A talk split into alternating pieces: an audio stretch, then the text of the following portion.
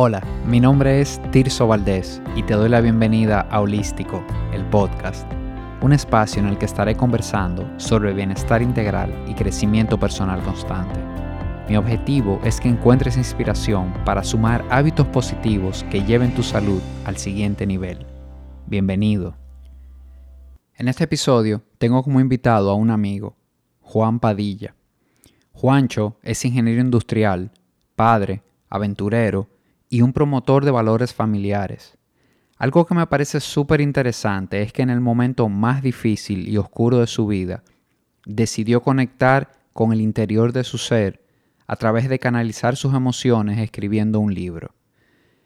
Esta es una conversación en la que hablamos sobre cómo ante algo muy difícil que nos tengamos que enfrentar en nuestra vida, podemos elegir canalizar nuestros sentimientos de una manera positiva para nuestro bienestar o de una manera que nos perjudique. Juancho, sin duda, eligió la primera opción y entregó al mundo un maravilloso libro. Sin más preámbulos, aquí te dejo la conversación. Bueno, bienvenido Juancho a Holístico, el podcast. De verdad, gracias viejo por haber aceptado la, la invitación.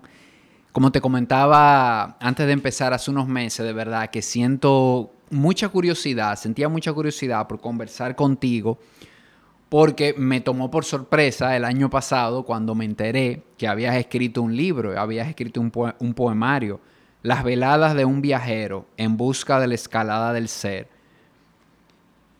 Creo que nos conocimos en 2004, ¿verdad? 2004, cuando empezamos a hacer la maestría. Así es. Y, y cuando vi esto, como que es, interesante cómo vamos cambiando, cómo vamos cambiando en el tiempo y cómo a veces conocimos personas en el colegio, conocimos personas en la universidad, nos topamos con ella 10, 15 años después y vemos cómo se han transformado. Esto no se trata quizás de, de ser mejor, de ser peor, sino de esa transformación, de cómo cada uno de nosotros a través de los años en la vida vamos cambiando y, y, y, a veces tú te quedas con esa imagen de esa persona como que tú la conocías en este ambiente y te topas con algo que hizo, con, una nueva versión, diríamos, y tú dices, wow, mira cómo pasa el tiempo y mira cómo, cómo vamos creciendo cada uno. Así es que bienvenido, de verdad. Bueno, muchísimas gracias, Tirso. Eh, antes que todo, quisiera eh, agradecerte esta oportunidad, este espacio.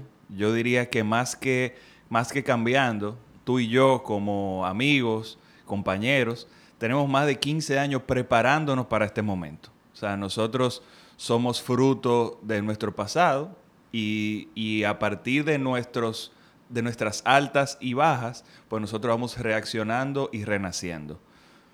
Así es, así es. Y una de las cosas que, que dice tu libro, que, a mí me llamó mucho la atención en, en tu descripción, dice curioso de la conducta humana. Y esta fue una de las cosas que me llamó la atención porque a mí también este tema del comportamiento humano, de por qué, de tratar de entender por qué la gente hace lo que hace, a mí eso me, llama muchísimo la atención y, me genera mucha, mucha curiosidad. Y sobre todo por qué escribir un libro.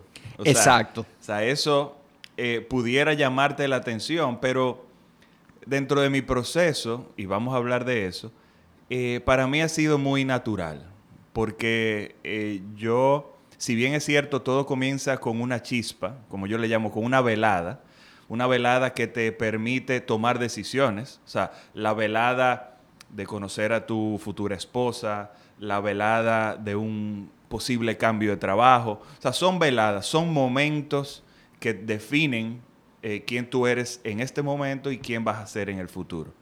Entonces, yo entiendo de manera muy personal, que todos tenemos la capacidad de escribir un libro. Y yo lo veo como una relación de doble vía, porque escribir un libro es primero reconocer quién tú eres, abrirte, porque realmente escribir un libro es exponerte. Eh, tú puedes consolidar lo que son tus emociones y tus conceptos y tus valores. Sea, que es primero un regalo para ti, es la primera conversación, un regalo para ti. Y el otro es un regalo para el mundo, porque tú estás tratando de dejar una semillita de, en cualquier contexto. O sea, y cuando yo digo que todos podemos escribir un libro, es que tanto tú como yo, como el que está escuchando, tienes suficientes experiencias para plasmarlo. el reto está en, identificar esa chispa que uno tiene dentro y empezar. Claro, darle una estructura y, otra parte del reto es sentarnos a organizar todas esas ideas y a escribirlas, ¿verdad? Que... Sí, pero el reto está en comenzar, como, como todo. O sea, tú has tomado decisiones importantes en tu vida y, y la parte más difícil fue el primer día. O sea, inmediatamente yo reconocí hace un año que yo tenía tantas energías por dentro, tantas energías por dentro, que yo me sentí en la necesidad de empezar a descargarlas. Y hay diferentes formas, o sea, y una forma es empezar a escribir. Yo tengo una amiga, yo tengo varios amigos escritores eh, y que están en proceso, ya que han publicado y otros que aún no han publicado. Y hace un año, una amiga llamada Perida Suero estaba en mi casa con mi esposa y yo revisando su libro. Estaba en proceso de corrección y yo veía ese proceso creativo tan hermoso, tan maravilloso. Y yo dije esa noche, ¿por qué yo no puedo escribir un libro? O sea, más que decir, cuestionarme de cuál va a ser el proceso, de cuáles van a ser los retos que se van a presentar, porque se van a presentar.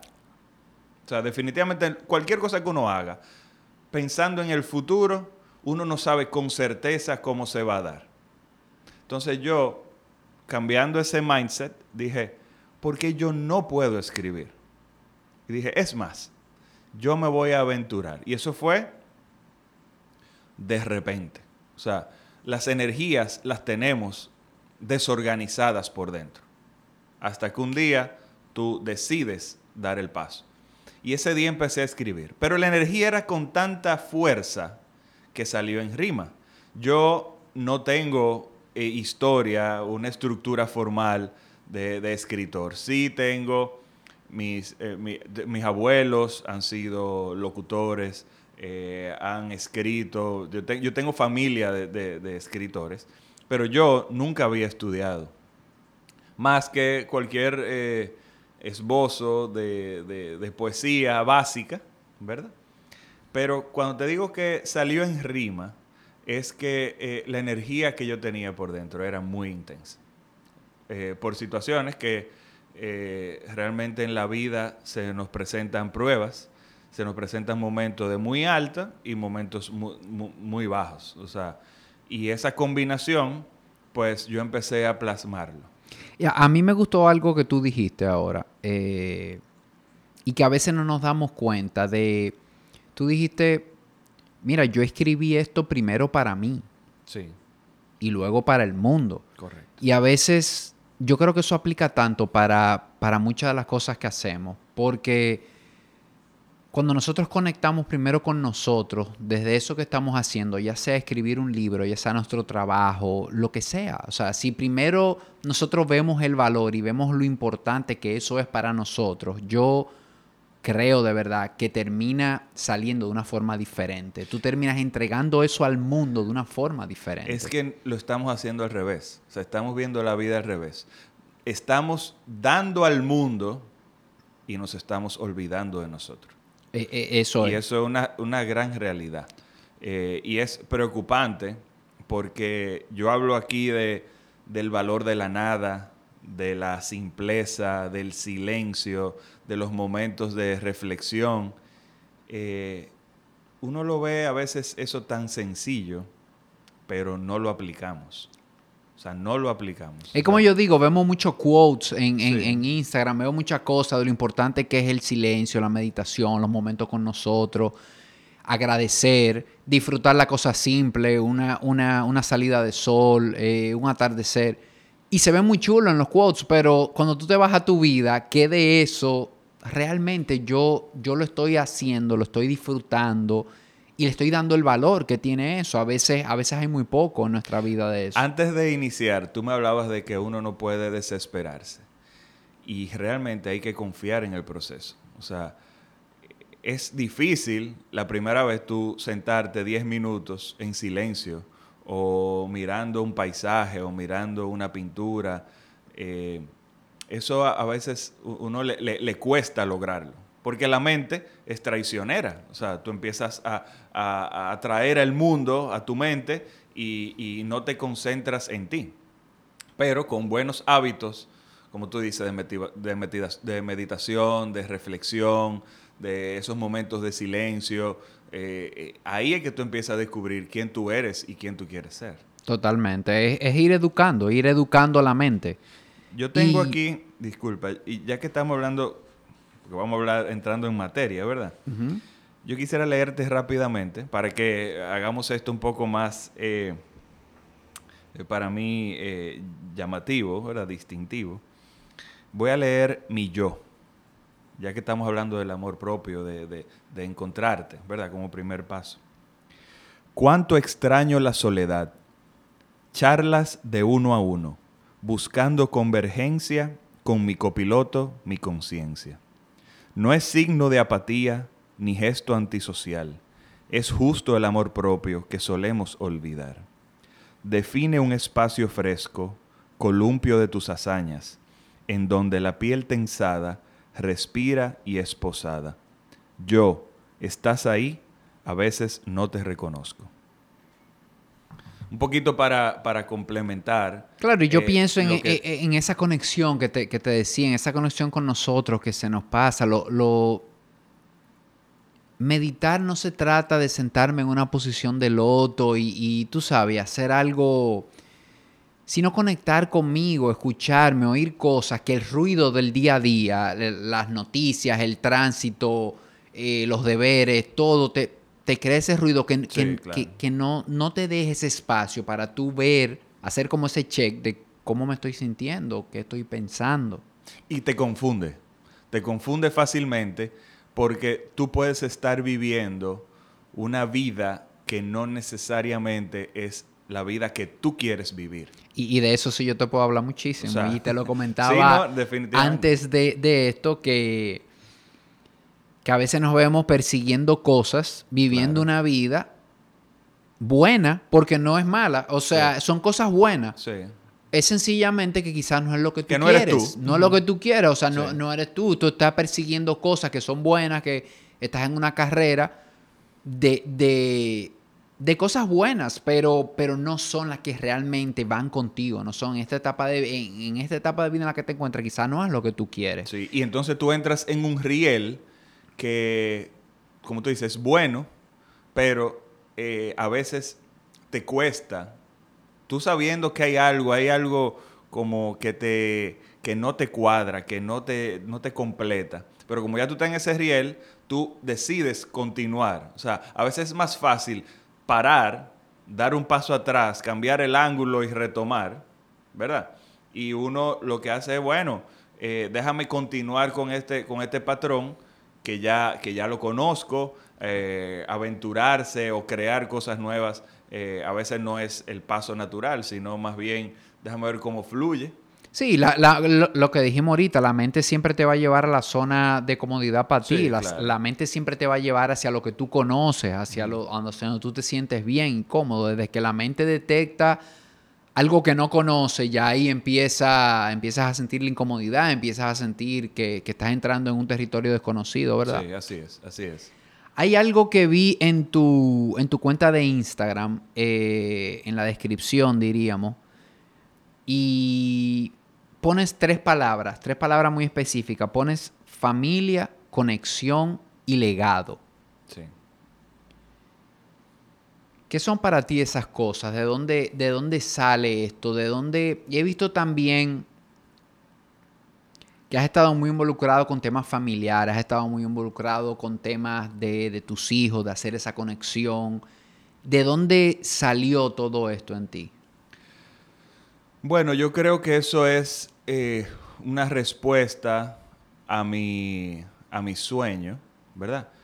Mi sueño, hace unos, hace unos años, yo amanecí con la idea de que yo quería ser una antorcha. O sea, eso me vino a la mente eh, me vino al corazón y dije, bueno, yo quiero ser antorcha para mis hijos y quiero hacer antorcha para mi entorno. Entonces, eh, si yo debía describir cómo iba a ser esa antorcha, pues yo lo puse en esas tres palabras, familia, conexión y legado. Legado es qué yo estoy haciendo hoy que va a poder ser un aporte para el mañana, ¿verdad? Y eso puede ser en lo profesional, en porque tú puedes dedicar esas tres palabras en cualquier contexto de tu vida. Es más, el tema familia es tan importante y tan relevante en este momento que todo lo que yo hago debe estar alineado a esa palabra que es familia. O sea, si yo, si mis acciones están desconectadas con la familia, pues entonces mi visión no está clara. es, un, valor, ya tú lo definiste como un valor tuyo. Entonces es como ese filtro que cualquier decisión que tú tomes, no importa en qué área de tu vida sea, debe pasar por, por ese filtro, diríamos, por ese valor. Correcto. Entonces, eh, ser antorcha dentro de la familia, conectando con el entorno para dejar un legado, pues eh, es sencillo desde mi punto de vista. Es ser luz en todo lo que yo hago. O sea, yo llego aquí y trato de ser luz. Cruzo y trato de ser luz. Eh, me muevo y trato de ser luz. Y eso yo entiendo que de manera sana eh, me va a traer paz a mí y va a promover la paz eh, en donde yo me desenvuelva. Claro, y lo, lo, tocamos ahorita un poco, pero quiero, quiero adentrarme más profundo a ¿Qué te lleva a ti a escribir el libro? Yo, yo sé que tuviste que atravesar un momento difícil en tu vida. Eh, tuviste que atravesar la, pérdida de un hijo, que es algo que de verdad que con palabras yo no, no, no puedo ni, ni expresar lo que debe ser eso. Pero ¿cómo es que tú logras canalizar eso en sacar algo positivo de eso? En sacar algo porque hay otras opciones, hay otras cosas, hay, hay veces que nos vamos a sustancias, hay veces que no, que, ese sentimiento yo no encuentro cómo, cómo trabajarlo, cómo moldearlo y podemos irnos a cosas negativas, podemos irnos, no sé, alcohol, drogas, otro tipo de cosas. En el caso tuyo, tú lo llevaste a algo súper positivo. Algo súper positivo y desconocido para ti al mismo tiempo porque tú no habías escrito un libro, tú no, nunca habías pensado en esto. Yo quiero entender un poco qué te llevó a ti a tomar esto, esta emoción, que quizá no era positiva para ti en ese momento, pero decidir construir de todos los caminos que pudiste haber elegido, elegiste dejar algo positivo, elegiste decirle al mundo, contarte a ti tus emociones, quizás primero, como me dijiste ahorita, y después al mundo de me estoy sintiendo de esta manera y voy a dejar esto, voy a dejar este libro por esto que me sucedió. De manera franca, eh, eso se llama amor acumulado. ¿Qué quiere decir eso? E, explícamelo un poquito. Eh, como tú mencionas, un momento muy oscuro, el más oscuro de mi vida. Eh, yo me quedé con mucho amor por dar. Y al tener todo ese amor acumulado, eh, eh, depende de la actitud, o sea, depende como yo pude haberme apagado completamente, esa era una opción, una avenida. Y, otra opción era tomar ese amor que no pude dar eh, y recanalizarlo de una manera diferente. y en este libro no solamente tú vas a encontrar eh, palabras eh, organizadas, eh, un índice, una serie de poemas, imágenes, tú vas a encontrar mucho amor, o sea, muchas emociones, o sea, porque tú abres este libro y hay algunas cosas puntuales de, de Juancho, de Juan Padilla, pero hay muchas cosas que tú te puedes ver identificado con... O sea, hay muchas emociones que son mías, pero que tú puedes tomar prestadas y asumirlas para ti. Entonces, básicamente eso, todo ese amor que no pude dar, eh, yo dije, déjame ver cómo yo lo, cómo lo doy. Eh, sencillamente. ¿Cómo me pongo al día? Y, y, y, óyeme, que, que, te pusiste, o sea, porque de verdad que a mí justo me pasó eso que tú dices leyendo el poemario, de que yo conozco, te conozco a ti, conozco desde dónde salieron las cosas, algunas de las cosas que escribiste aquí, pero me, me identifiqué por completo. O sea, son cosas que definitivamente cualquiera que lo lee se da cuenta de que son cosas que nos pasan a todos, son sentimientos que, que todos tenemos, son emociones que, que, todos tenemos. El libro tiene cuatro momentos. Tiene un momento inicial del yo, que habla del propósito del alma, de la conversación personal. Luego tiene un, un segundo momento que son las relaciones, que son relaciones con, con tus padres, con tus abuelos, con tus hijos, con la naturaleza, relaciones con eh, con las artes, música, etc. Hay un tercer momento que son las fracturas, son los momentos oscuros, eh, cómo, eh, cómo, uno transfiere esa, esa rotura en esperanza. Y el último momento ya es el momento de transformación, de crecimiento, de renacer. O sea que es como un paso por la vida donde todos esos momentos, no en ese orden necesariamente, eh, pero uno de alguna manera u otra eh, lo va a vivir. y son parte de la vida. Nos va a tocar vivirlo. Y entonces eso le da eh, de manera simple, muy emotiva para mí, y, esperando que el que lo lea también le sea emotivo, pequeñas respuestas. O sea,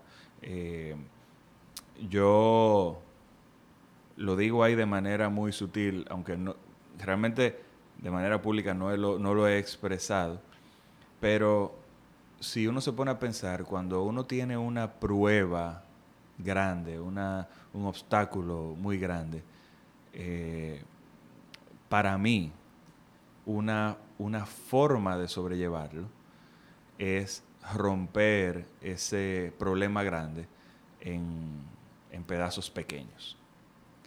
Y porque si tú lo ves demasiado grande, eh, te pesa mucho.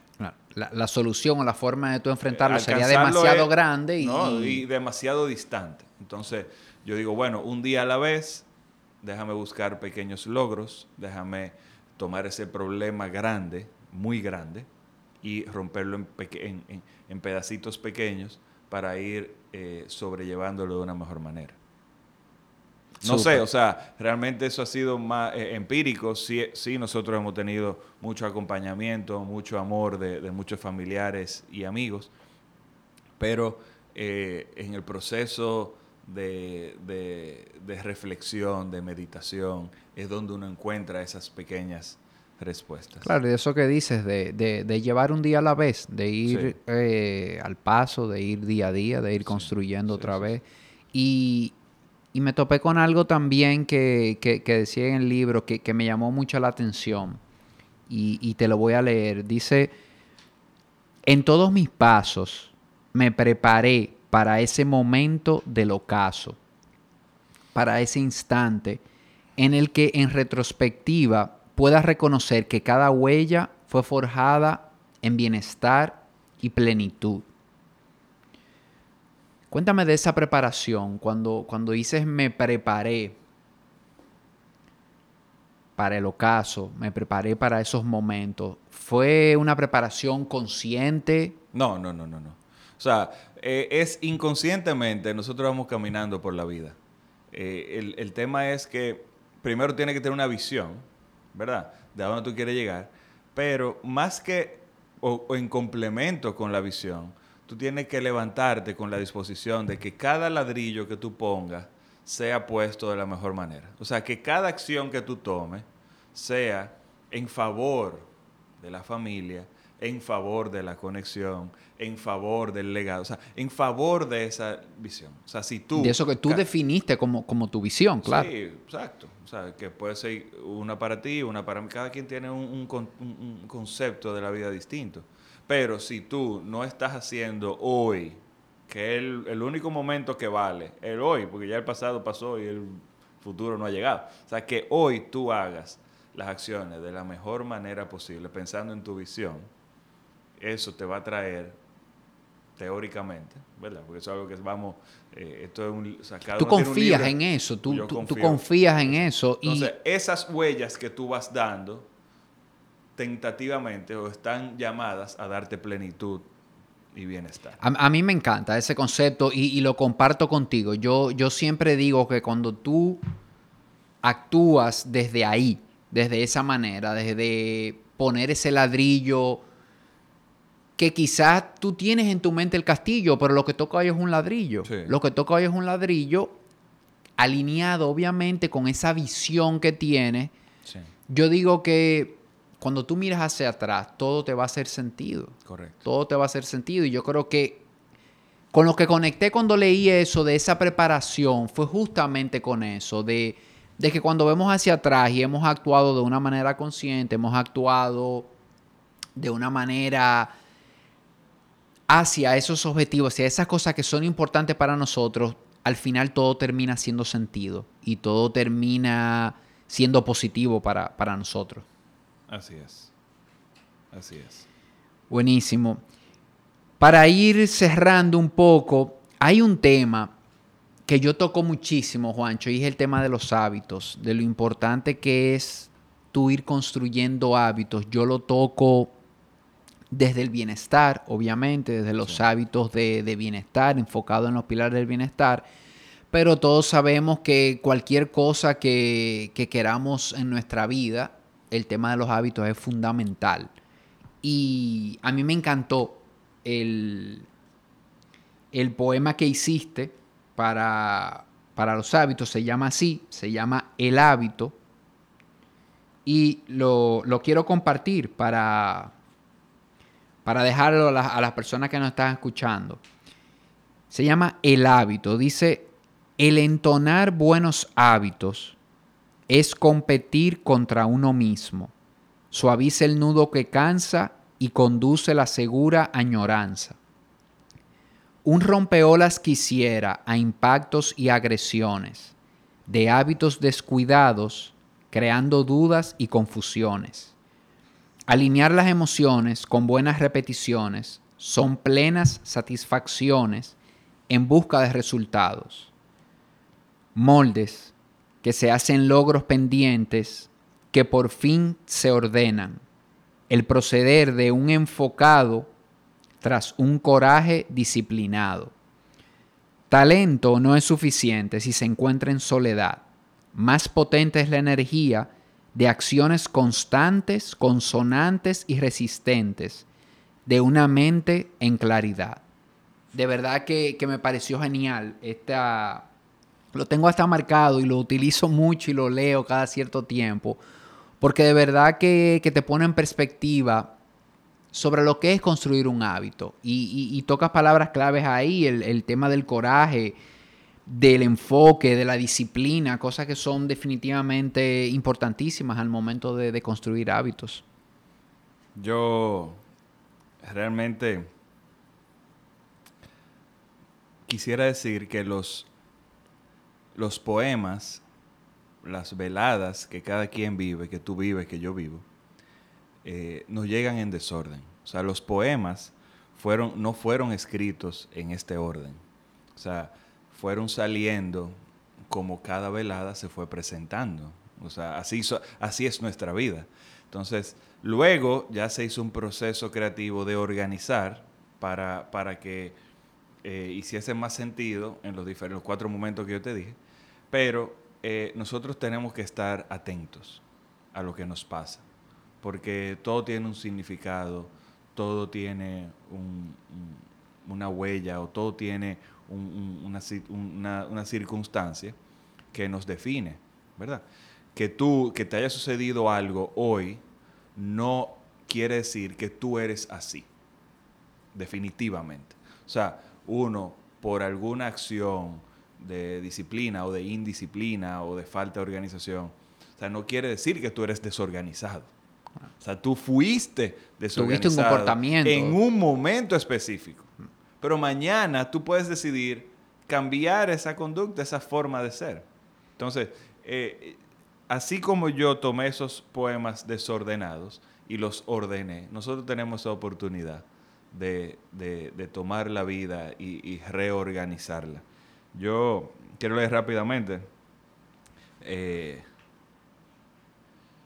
dos poemas. No sé, ¿cómo estamos de tiempo? Eh? No, no, no, tenemos, tiempo, tranquilo que...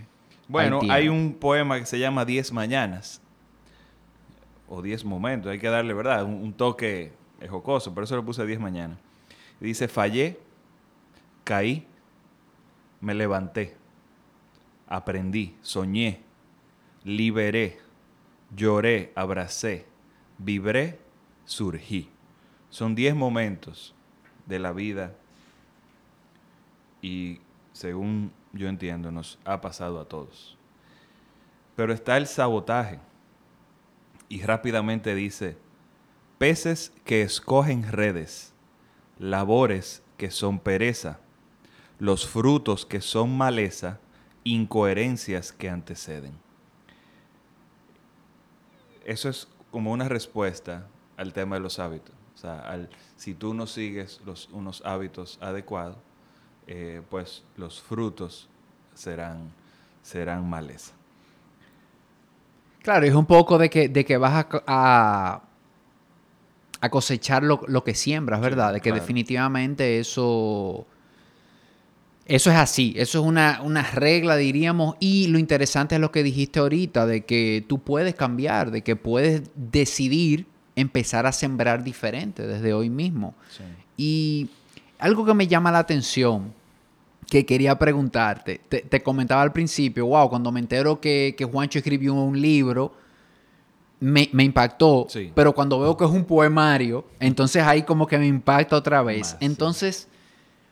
Tú dijiste ahorita que la energía, que lo que sentías era tan fuerte que salió en rima. Sí.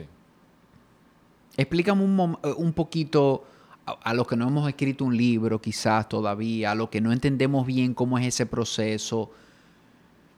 Cuando tú te sentaste, supongo yo, que tú no sabías que era un poemario, quizás que iba a salir, tú te sentaste quizás a escribir, tú, tú querías dejar salir algo, ¿en qué momento te comienza a rimar el asunto. ¿En qué momento tú dices, no, pero espérate, que lo que está saliendo es un poemario, son poemas, no, no es una escritura normal y corriente? Mira, yo me considero una persona romántica. O sea, yo siempre he sido una persona romántica, eh, detallista, aventurero, creativo. O sea, hay una parte quizá que, que la gente normalmente en el patrón y en el riel tradicional no lo ves. Que no era en el que yo te conocía, viejo, porque somos ingenieros industriales en la universidad, somos esa es la parte que uno no ve. Sí, claro, no sé pintar, no sé cantar, o sea, pero el arte yo siempre de manera eh, informal a mi familia en momentos especiales le he escrito. Entonces, en, en marzo del año pasado, eh, a mí me salió escribirle un poema a Soire, mi esposa. Y está como el último poema del libro, aunque fue el origen del libro. O sea, inconscientemente, yo escribí un poema, yo escribí dos poemas. Y tres meses después tuve esa, esa visión de la amiga Prida eh, corrigiendo el libro. O sea, para mí eran hechos desconectados, pero después... Claro, ah, como, como dijimos, al final cuando uno mira para atrás, todo va en una línea. cuatro meses antes después de yo empezar a, que yo decidí escribir el libro, yo escribí un poema que se llama Nuestro atardecer, por motivo de nuestro aniversario. Y dice, con sentimientos tropicales y tinta de azúcar, indeleble por demás, impresiona con locura, me ilusiona y no se borra jamás maleable y resiliente como el acero imponente. Así es nuestro amor, que nos conduce por mares, cual tórtolos enamorados que un día se enfilaron ante una luna creciente. Te quiero conmigo y contigo, explosivos y traviesos, con la esperanza siempre a flote de que mañana sin temores bailaremos por montones. No será siempre sonrisas, pero algo me consuela, que al final de nuestros atardeceres dos mecedoras nos esperan. Ese fue el primer poema que yo escribí, sin saber que seis meses después iba a publicar un libro. ¿Por qué rima? Porque de alguna manera, en mi, en mi ilusión romántica y creativa de la vida, pues salió de esa manera. Ya posteriormente, obviamente tú necesitas cierta estructura, aunque la, la poesía, es, o sea, los poemas ya anteriormente eran más estructurados, ahora son un poco más libres, ¿verdad? Incluso yo tengo dos poemas que se llaman poemas sueltos, que, eh, que no tienen una estructura eh, una, de los versos, etc. Pero yo con la eh, información empírica que tenía, más cierta preparación reciente, pues ya yo empecé a escribir en, en rima. O sea, luego que tenía toda esa energía, había tomado la decisión, empecé a escribir.